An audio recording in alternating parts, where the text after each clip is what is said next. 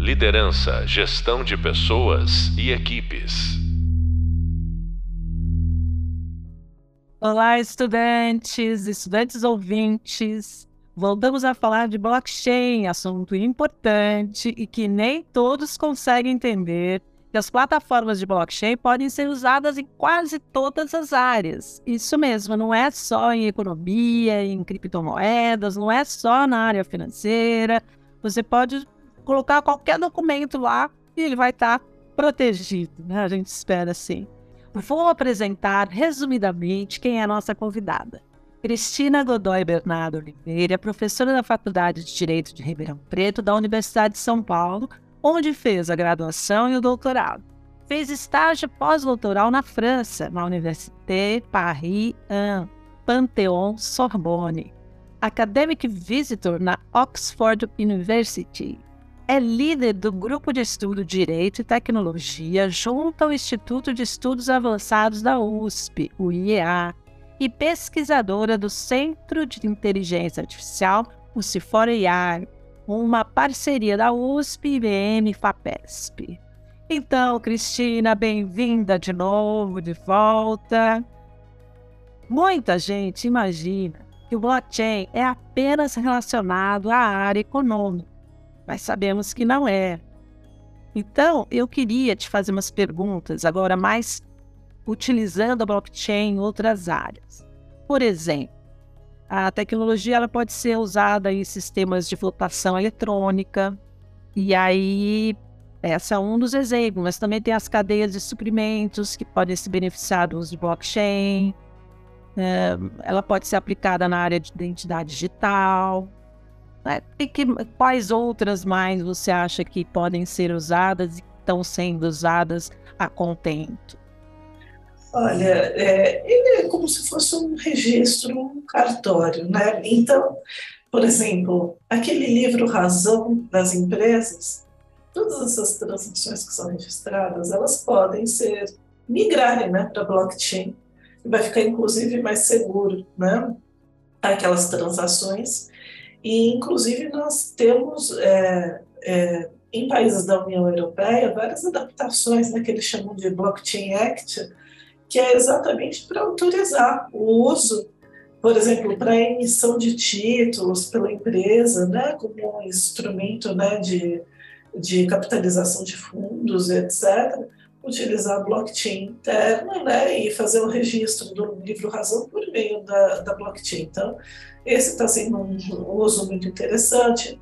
Para finalidade médica, está sendo muito debatido, porque, porque exatamente garante a proteção de dados e a privacidade, até, até o momento que não estiver sendo utilizado é, corriqueiramente a computação quântica, a blockchain é o meio mais seguro. É que com a computação quântica, a blockchain já, a criptografia, não vai ter aquela eficácia e vai conseguir ser quebrada, né? Então, quando a gente não tiver né, avanços na computação quântica, a ponto de utilizarmos de toda forma, por exemplo, para dados médicos é excelente, para transações é, e inclusive registro, né? Porque até eu ia falar nas transações imobiliárias e registro imobiliário, que eu posso ressaltar é que a blockchain Brasil, por exemplo, é, o primeiro ente público a adotar foram os cartórios do Brasil. Então, se as pessoas começarem a integrar, por exemplo, às vezes dá até para comprar um imóvel e a escritura já ser feita no âmbito da blockchain sem, usar o cartório, Cristina, porque tudo hoje a gente tem que passar pelo cartório, né? É emitido pelo cartório, mas é, ah, tá. é como eles estão aderindo ao Blockchain Brasil, então ao invés de você precisar ir até lá, etc., poderia ser feito tudo no blockchain, você recebe a escritura na blockchain, né? então verificável, etc. Outra questão também, emissão de diplomas de cursos de faculdade. Na China, hoje em dia, você qualquer diploma na China é feito no âmbito da blockchain. É muito mais difícil de fraudar diploma, né? verificar a autenticidade, né? o registro no MEC. Não, você está lá na blockchain, né? então é, é muito mais fácil garantir. Né? E a gente sabe, né, Cristina, deixa eu te interromper, que a, fra a fraude em diplomas é algo assim impressionante, né? Muita gente que não tem, inclusive pessoas conhecidas, que não tem diploma, dizem que tem.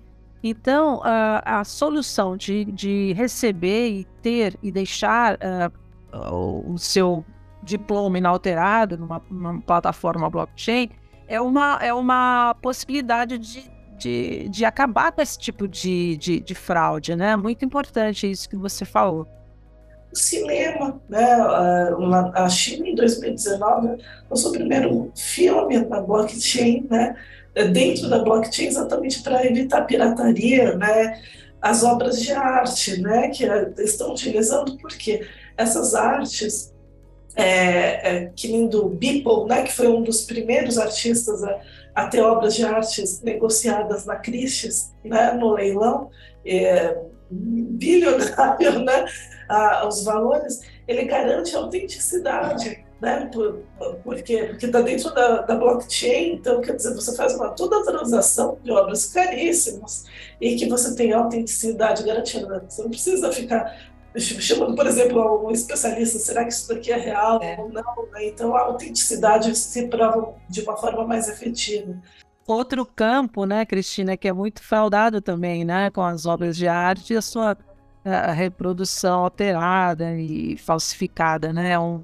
Eu também não posso deixar de mencionar, aí é, seria a parte da economia ilícita, né? Mas a primeira vez, depois, porque teve primeiro um artigo, né, do intitulado Satoshi Nakamoto, ninguém conhece, mas parece que foi ele, né, que para aqueles e-mails e falando sobre. E a gente não sabe se é ele, ela, um grupo ou a também. Não sabe que não é. sabe ainda, né? Mas até então ele foi concebido como o uso da tecnologia para criptos, né, para moedas.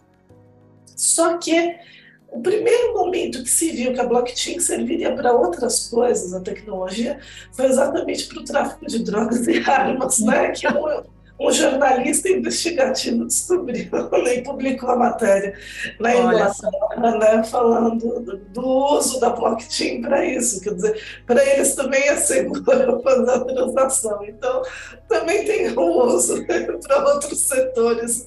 Exatamente. Quando você fala em jornalismo, Cristina, é importante dizer que é, muito da, da, do que falam das mensagens falsas, eu não gosto de chamar de fake news, porque news dá aquela confusão com notícia, e não existe notícia falsa a princípio, né? Notícia é apurada, é checada, ela tem várias fontes, ela é feita por profissionais. Óbvio que a gente tem uh, vários casos de notícias falsas, mas aí não é uma regra, né? É, a regra do jornalismo é ser é trabalhar com verdade factual. Mas, para o jornalista, quando ele coloca na, na blockchain, ele tem pelo menos essa garantia de que não vai ser violada a princípio, né? Ela não vai ser alterada, não vai ser usada, então, para falsificar. Ou, se for, vai ter aquela dificuldade toda que você explicou no episódio anterior, que não é muito fácil entrar, precisa de, de vários equipamentos. Quando você falou que pensou no,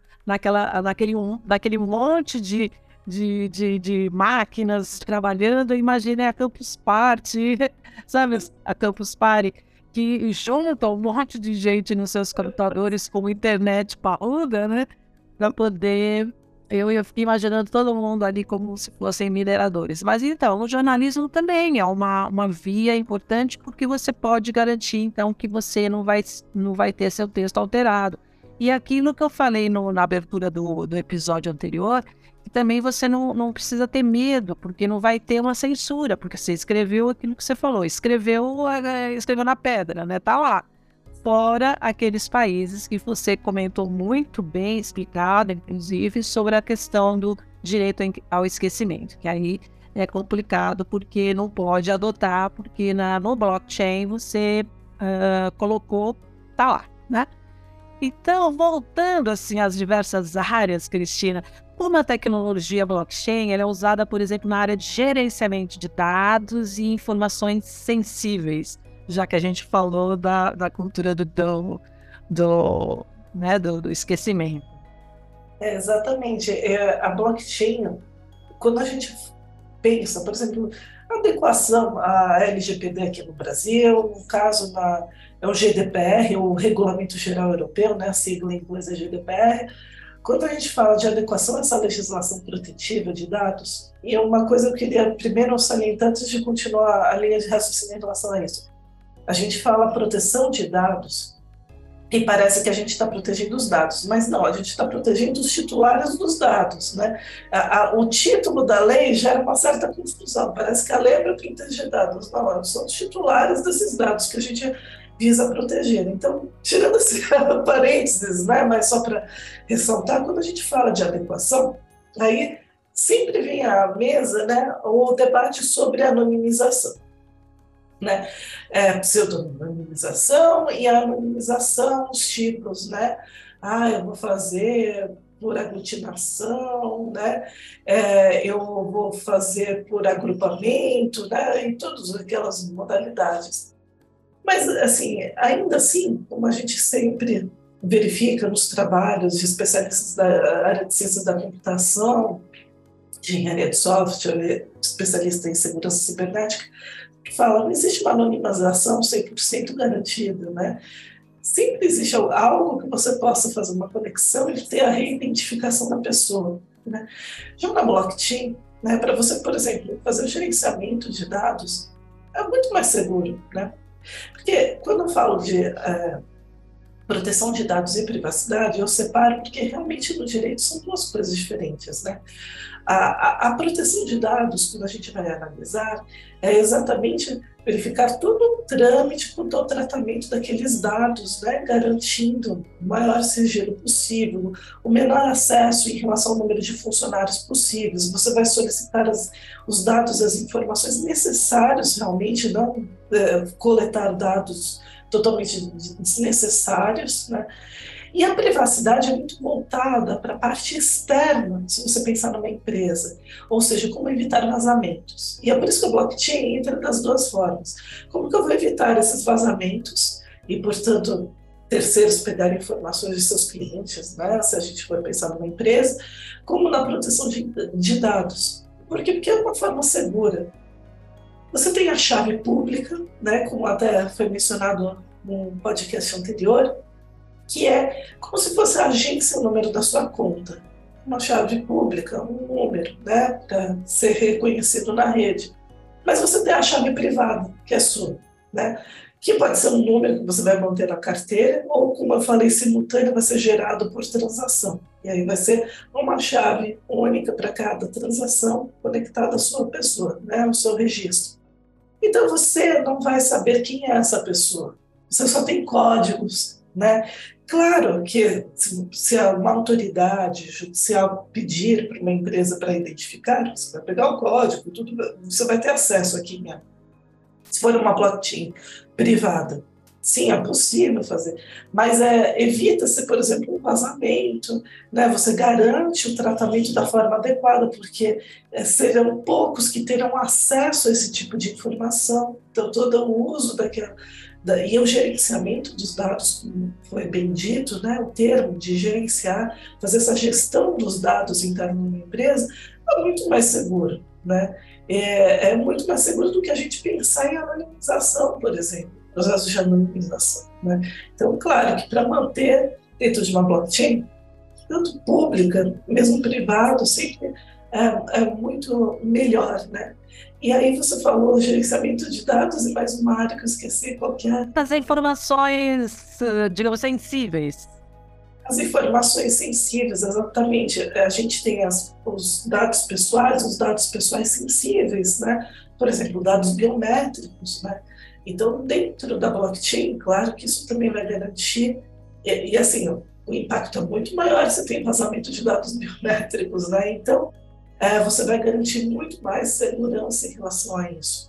E pensando, por exemplo, em países que nem Estados Unidos, aqui no Brasil já tem, mas nos Estados Unidos as empresas estão contratando seguros contra vazamento, porque a questão é se você vai ter um ataque, é quando você vai ter um ataque, né? Então as multas vão ser muito altas. Então, já se contrata né, esses seguros. Mas uma blockchain, esses seguros, eles têm valores menores quando a empresa usa blockchain, porque é muito mais difícil com esse tipo de vazamento. Então, quer dizer, isso daí acaba impactando até no seguro que as empresas fazem em relação à segurança cibernética.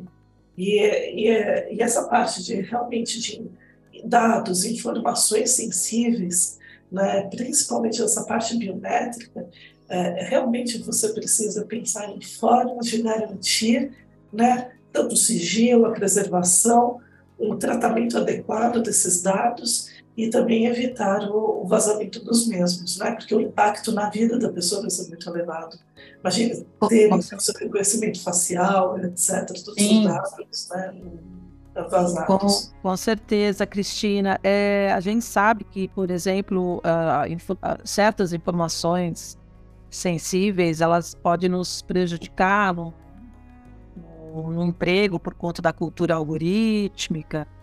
Uh, se a, o RH trabalha com inteligência artificial, vai, vai uh, fazer uma raspagem de dados e se for tal pessoa com tal idade ou com tais problemas né, médicos ou até quando você fala de reconhecimento facial, se ela tem um, um rosto mais cansado, mais né, deprê, depressivo, tudo isso vai influenciar numa contratação. Por exemplo, né, quando você fala em anonimato, eu lembrei muito da, da questão dos jornalistas investigativos, quando eles investigam uh, denúncias, né, ou uh, falcatruas. Então, quando eles trabalham numa investigação desse porte, eles até precisam do anonimato, porque eles é, vão ficar meses em, em, cima de uma questão, vão levantar uh, informações que são que podem uh, trazer à tona essas falcatruas, então eles, por conta de não serem uh, ressarcidos, não, não, ressarcidos não, ao contrário, eles podem ser atacados, né? podem ter desavenças com essas pessoas que vão ser uh, denunciadas. Então, eles precisam desse anonimato para poder trabalhar. Então, é uma questão. Uh, tem duas, duas uh, dois pontos, né? A questão do anonimato, a necessidade do anonimato e a, e a muita gente fala que não deveria ter né, o anonimato, que as pessoas tinham que, que mostrar seus perfis, mas por um outro lado, tem certas profissões que, que exigem esse anonimato. Mas eu só fiz esse parênteses, sempre puxando a sardinha para o meu lado, né? Meu lado jornalístico sempre aflora aqui.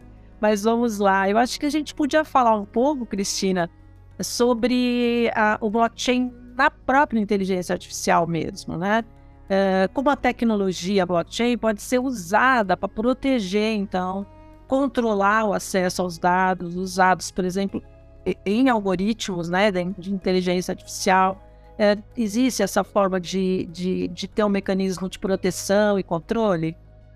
Ah, sim. É, hoje em dia, né, o que mais é, se está verificando é utilizar a tecnologia blockchain né, para essa gestão dos dados, o tratamento dos dados e mais por exemplo, quando a gente fala de União Europeia, mas o Brasil também, né, é que é da União Europeia é explícito, que você tem a proteção dos dados pessoais, das informações pessoais e dos dados inferidos. O que, que seriam esses dados inferidos? São aqueles dados resultantes do uso de, uh, de machine learning, né, de técnicas de machine learning, de aprendizado de máquina, que geram determinado, fazem determinadas conexões geram determinados resultados, né? Então você faz o, o treinamento, você usa determinados bancos de dados e gera outros resultados sobre aquela pessoa. São os dados inferidos e eles também devem ser protegidos, não é porque foi resultante do uso da inteligência artificial que as empresas se escusam e falam não isso daqui é meu, né? Então já já começa por aí eles também precisam ser tratados, protegidos e, e, preservados, né, e gerenciados da forma correta. Então, o uso da tecnologia de blockchain hoje, principalmente quando a gente está falando do uso de inteligência artificial para score bancário, os bancos eles já estão utilizando, né, eles deixam dentro da tecnologia blockchain os dados dos seus clientes e depois eles que fazem né, um ranqueamento, né, que isso também está sendo muito questionado, né, é, inclusive no tribunal alemão, né, que são vários casos na Áustria, é, que não deveria ter a codificação de risco né, do score né, da população, mas, de qualquer forma, eles estão utilizando para fazer o, o uso né, de sistemas de inteligência artificial, preservando os dados no âmbito da blockchain. Então, a gente pode ver isso sim, né, é uma forma mais eficaz, né, para algumas situações para outras, às vezes, você precisa selecionar os grupos, por exemplo, se existe uma grande diferença entre homens e mulheres, você vai precisar identificar quem são os homens e as mulheres, porque às vezes você precisa inserir a própria diferença para corrigir os resultados e não ter discriminação algorítmica, né? Então, tem alguns casos que aí você não tem como você é, só trabalhar com IDs de pessoas, dos usuários, né? você vai precisar colocar outros elementos de identificação né, dentro da, da blockchain. Mas pensando numa forma geral, sim, ela é, é, é uma das melhores formas, inclusive para você garantir que você fez o treinamento de dados sem utilizar dados, por exemplo, dados é, com, que foram coletados sem consentimento, ou fruto de um vaza, grande vazamento, né, que a gente fala, né, de é, não adianta a gente proteger os dados pessoais se a empresa vai em outro, mesmo em outro país que não tem a legislação, utiliza aqueles dados. Então, para você garantir que a coleta foi feita da forma adequada, coletou-se com o livre e, e informado consentimento, etc., na blockchain é muito mais seguro. Exato. Cristina Godoy falando com a gente, explicando os meandros de uma plataforma blockchain, inclusive em outras áreas, que não só a questão da, da parte monetária. Você, você Cristina, falou da, de como a tecnologia blockchain pode ser usada para garantir a privacidade né, dos usuários e sistemas de, de inteligência artificial em, em blockchain e tal, mas uh, como que a tecnologia blockchain pode ser usada para garantir a transparência e a responsabilidade de sistemas de inteligência artificial. A, é, a transparência aí. E a responsabilidade. É, é interessante a, a, a, questão da blockchain, porque, como a gente mencionou, né, ele permite né, que você proteja os dados das pessoas, né, faça o devido tratamento, garanta a privacidade, mas ao mesmo tempo por exemplo, se a gente está trabalhando com a tecnologia de blockchain privada, você consegue né, fazer a, a reidentificação, você pode fornecer os dados é, de uma forma muito mais transparente e mostrando a segurança daquilo que você está informando. Exatamente porque também você não pode apagar, né? A gente tem o direito do esquecimento, mas do outro lado a gente tem a questão da transparência, da accountability, da responsabilidade das empresas. Porque uma vez que foi feita determinada transação, não adianta você falar que não, eu não fiz, né? É, não aconteceu isso. Mas tem um problema que eu estou vendo atualmente, isso daí está sendo objeto do meu estudo. Ainda não tenho conclusões é, é, a, a, a suficientes para você. Mas o que, que acontece? A gente fez uma raspagem no TJ São Paulo, o, o, o C4AI, a gente fez uma raspagem no TJ São Paulo, e uma das, da, dos resultados maior quantidade de decisões com termo de inteligência artificial, né? o que, que tem nas sentenças né? de segundo grau, inteligência artificial gente conseguiu mais de 150 decisões sobre direito bancário, que era o uso de reconhecimento facial para contratação de crédito. E aí as pessoas, crédito consignado, todos esses tipos de créditos bancários, e as pessoas estão falando que não contrataram, estão negando. E a grande questão é o quão transparente é, em relação ao uso desse da, do, da coleta de dados biométricos do uso do reconhecimento facial para contratação. Por quê? Se está tendo 150 na segunda instância das decisões, quer dizer que o método não está sendo transparente. Né? Então, é isso que eu, eu é, gostaria também de ressaltar ao mesmo tempo. Claro que a blockchain pode garantir a transparência, da transação, quando que a pessoa realizou a contratação, quando que foi, em que agência, todos os dados, os dados do cliente, etc. Mas em relação à própria tecnologia, como que foi coletado, aí eu já tenho as minhas dúvidas, não é especificamente sobre a blockchain, mas sim o uso, por exemplo, do reconhecimento facial, né, que é inteligência artificial, o quão transparente foi o uso disso. Não basta só registrar na blockchain, a blockchain garante, sim, a transparência, mas é, depende do conteúdo que tiver registrado lá, né? E, e, como que esse conteúdo foi obtido. E aí seriam dois momentos que a gente precisa analisar essa questão da transparência e da responsabilidade. Ah, tá transparente? Quando que foi? Que dia? Que agência? Etc. Ótimo, está garantido. Agora, segundo momento, como que foi coletado esses dados? A pessoa sabia que estava sendo contratado por reconhecimento facial? Como que foi feito esse consentimento? Como que foi informado, né, para falar que é um consentimento livre informado? Então aí já não é tão claro. Então é, é nesse sentido, né? Depende do que você vai registrar. É verdade, Cristina. Você me fez lembrar da, da, do próprio esquema do, do, histórico da Wikipedia, por exemplo, que marca os horários que a gente né, eh, entra editando tal, é verdade. Fica ali tudo registrado, né? A Wikipedia fica tudo registrado. E na blockchain, quem desenvolve verifica todas as informações necessárias para garantir uma transação segura, né, transparente. Então, tudo que é importante para colocar isso daí é totalmente moldável, né? Fica transparentemente registrado, né? Você fala também da, do reconhecimento facial, me lembra aqueles artistas que fazem máscaras diferentes no rosto e saem na rua, usam umas coisas diferentes exatamente para não serem reconhecidos. Daqui a pouco a gente vai precisar usar, porque né, o reconhecimento facial é algo que que inclusive em alguns lugares está sendo imposto, né?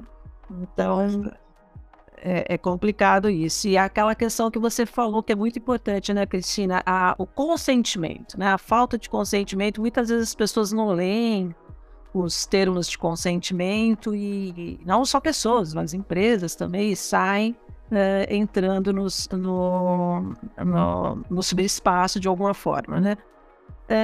Você falou também, por exemplo, de vários riscos, né, malefícios, mas eu queria tentar ver se temos alguma coisa assim do tipo como a tecnologia blockchain pode usar, ser usada para incentivar a criação, por exemplo, compartilhamento de dados em projetos de, de inteligência artificial colaborativos, uma coisa mais para um lado mais benéfico.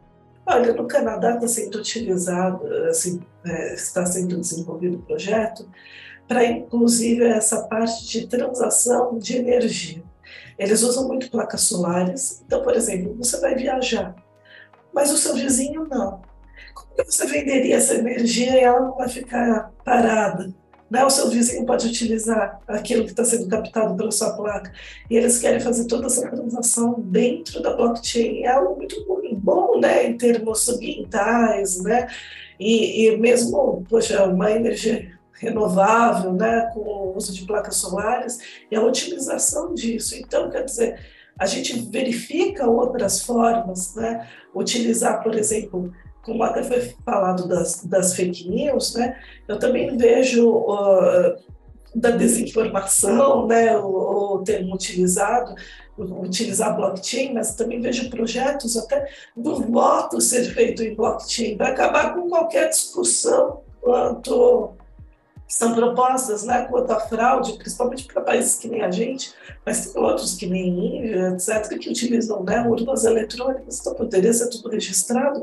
Não tem, uma vez registrado, não tem como alterar. Exatamente. Cristina, você falou num ponto bom, né? Porque a gente acredita nas urnas por conta até do histórico, né? Das urnas eletrônicas não ter uh, possibilidade de fraude, mas colocar numa blockchain tapa a boca daquela, daquelas pessoas que ficam achando que pode ter alguma fraude na, nas eleições por, por urnas eletrônicas, né? Isso é, é, é, é, perfeito. Acho que todo mundo deveria, então, adotar mesmo, né? Agora, quando você falou da, da questão, eh, Cristina, de, de, sei lá, desse exemplo canadense, que a pessoa tem uma energia solar, mas ela viaja, não está usando tal. Aí eu pensei o seguinte, como que a tecnologia blockchain pode ser usada, então, para validar e registrar as decisões tomadas por sistemas de inteligência artificial autônomos, por exemplo, que poderia ser de forma autônoma. Essa troca, essa transação, né? É, exatamente. Para esse tipo de, é, de transação, assim, é, quando a gente fala em termos de energia, o país mais avançado quanto ao uso de sistemas de inteligência artificial nessa parte de eficiência e distribuição energética é a China. Né? Inclusive, eles sabem exatamente para é, qual, qual localização a antena não precisa de muita energia, qual que precisa mais, e tudo automatizado. Então, a gente poderia sim utilizar dessa forma.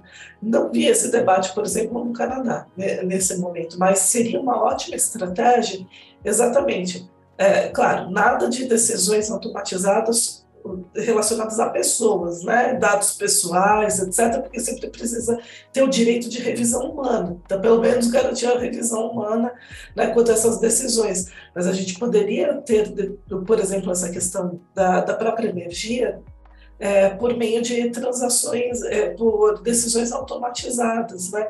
Então, por exemplo, é, todas as casas estão coletando né, a, a, no solar e nem todas as famílias gastam na mesma proporção. Então, já poderia ter se criado um sistema que já vai fazendo a distribuição, a transação, quem está precisando mais, quem está precisando menos, e isso vai melhorar muito a eficiência e evitar o desperdício energético, né? E às vezes você recorrer para outros tipos de fontes de energia que não são tão limpas como, por exemplo, a solar, né? E aqui no Brasil seria ótimo, que é um país que tem todo sol. Sim, sim. Então, tem, é, é, a gente poderia utilizar isso de uma forma muito eficiente. Então, é, evitaria né, desperdícios energéticos e é, logística. A logística também seria uma forma muito boa que a gente poderia deixar tudo registrado no âmbito da, da blockchain. Verdade, logística. Então, é que eu estou viajando aqui naquilo que você está me falando, porque a minha filha mora no Canadá. Ela tem um motorhome que fica no terreno, assim, e eles usam a, a energia solar. E fica lá também, né?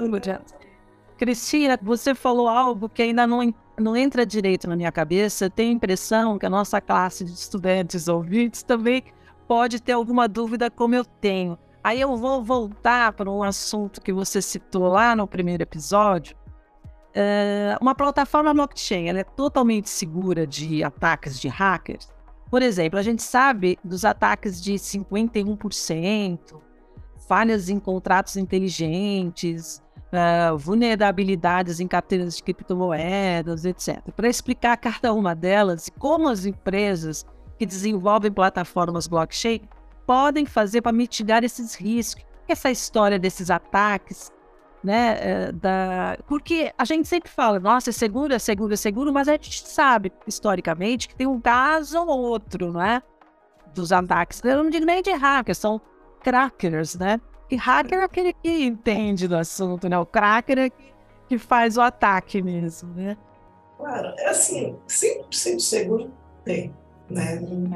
É inviável garantir 100% de segurança. O que a gente fala é que é, é, mais seguro do que o que a gente tem. A criptografia é a forma mais segura hoje em dia, né? De, de, de armazenar dados, né? E é a forma mais segura contra ataques. Mas... E claro que, te interrompendo, Cristina, se você puder uh, explicar melhor para a nossa classe exatamente o que é uma criptografia, uh, seria bom até para eles entenderem a criptomoeda, né? o cripto, né, na, afinal de contas.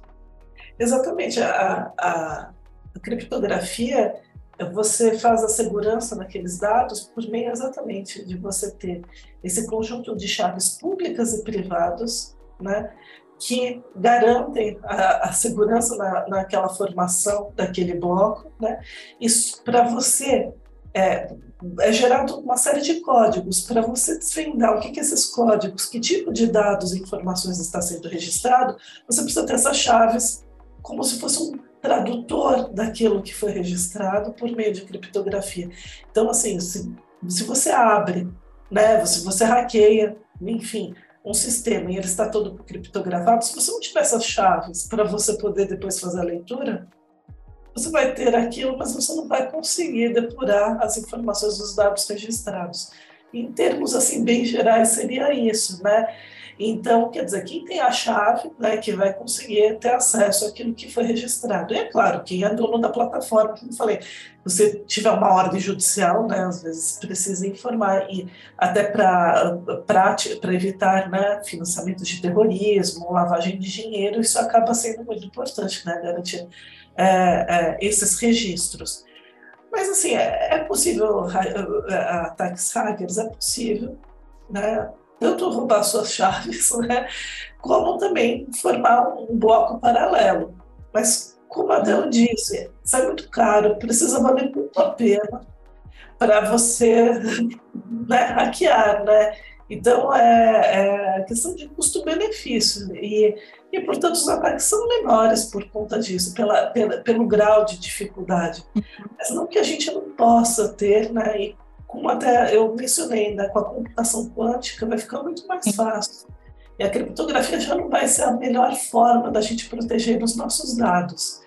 Né? E, como eu falei, tem essas questões, é, por exemplo, na transação, né, é, que se retira o valor na hora que está sendo processado, o, o, a, sendo gerado o bloco, enfim, então tem algumas práticas que estão sendo utilizadas, mas ainda assim é tudo muito difícil de ser, de se realizar, né? Sai caro. É, é, caro e complicado, né, Cristina? Complicado. Então eu, eu vejo que é, é a forma mais segura que a gente tem hoje, mas não é livre de de ataque hacker né? e cracker. cracker. eles terão acesso se eles é, realmente tiverem interesse em determinada transação. É, é possível, claro. É, é que nem aquilo que você falou do anonimato, né? Querendo saber mesmo, acaba sabendo. Bom hacker para poder descobrir. Se você está na, na Deep Web, é muito mais difícil né, descobrir, mas acaba quem quer consegue. Né? Cristina, ficou alguma coisa assim que a gente podia falar para a nossa classe de estudantes que eu não te perguntei? Porque às vezes fica mastigado na nossa cabeça. Você acha que está ok? Eu só gostaria de deixar uh, registrado para os estudantes, para eles acompanharem uh, agora uh, essa questão, principalmente de Hong Kong. É, é porque é um movimento que, que, que chama a nossa atenção. A China foi um marco, inclusive fornecia né, é, pontos ligados a hidrelétricas para os mineradores se estabelecerem. Então, eles tinham apoio governamental para a mineração de cripto. Segundo momento, eles fazem os testes né, com as moedas emitidas pelo Banco Central, depois passa a virar crime né, é, tokenizar qualquer tipo de valor e circular criptomoedas. Você só pode ter, né, guardar, mas não pode transacionar no território chinês. Nisso que a gente viu, a gente verificou uma saída muito grande, né, para vários outros países, inclusive também mineradores estabelecidos nos Estados Unidos. Mas, ao mesmo tempo, a gente verifica que agora Hong Kong foi autorizado a virar o hub das criptomoedas e bancos estatais chineses estão adquirindo. E é isso que a gente precisa entender, né? Por que, que eles estão adquirindo as criptomoedas? Né? Isso é uma dúvida, porque não está claro. É por que, que foi tida essa decisão que é uma propriedade e banco estatal está adquirindo? E uma outra questão que a gente precisa acompanhar, porque aí é relacionado ao Brasil, né, é o, o município do Rio de Janeiro. Né? O Rio de Janeiro está tendo muita transação por causa do petróleo, com criptomoedas de compras e vendas. Né? E, e aí o que, que acontece? A Prefeitura do Rio de Janeiro, eles fizeram um decreto muito questionável juridicamente, de que é, uma porcentagem do, do valor é, das reservas do município pode ser investido em cripto. Olha só. E é questionável por quê? Porque o valor é, é muito volátil. Não é Sim. um investimento estável, né? Exato. É, por que, que o município faria isso, né? tendo em vista que é, é, não é esse o objetivo do dinheiro público, né? investir Exato. em então, também isso é uma questão que eu vejo que está muito pouco divulgado, está muito pouco analisado e que eu acho muito perigoso. Direito empresarial no migalho, muito interessante, né? Sobre todos os problemas jurídicos, né? Desse tipo de atitude por municipalidade. Imagina se vira moda, né? Então. Se vira moda, né? É complicado, né? O município fazer isso uma coisa particular, né, que é um investimento, mas e aí também entra a questão do banco estatal chinês, né, que é um banco estatal, né, porque às vezes eles querem, claro, diversificar a carteira, mas é algo que a gente precisa acompanhar esses dois aspectos. Eu queria deixar de, para os alunos. Precisamos acompanhar, Cristina. Você realmente deu dois pontos importantes. A gente não está aventando para discutir esse tipo de assunto, né? Essa questão do Rio de Janeiro, principalmente. E a China está entre uh, os países uh, avançada nesse, nesse ponto, né? Pelo menos tentativas de, de envolvimento, né? Não digo de acertos totalmente, mas eu também não conheço a fundo, mas pelo menos de envolvimento, né? Então a gente tem que estar tá realmente acompanhando. Mas olha, Cristina, eu achei que foi muito legal. Super obrigada. Sua explanação foi excelente. Eu acredito é, que ficou bem mais fácil entender blockchain e criptomoedas depois de ouvir você.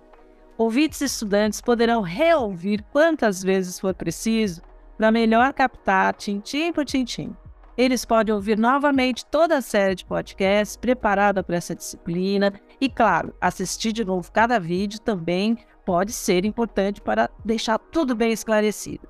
A leitura do e-book sempre é um momento de reflexão a mais, amarrando todo o conteúdo. Espero que estejam gostando bastante. Liderança, gestão de pessoas e equipes.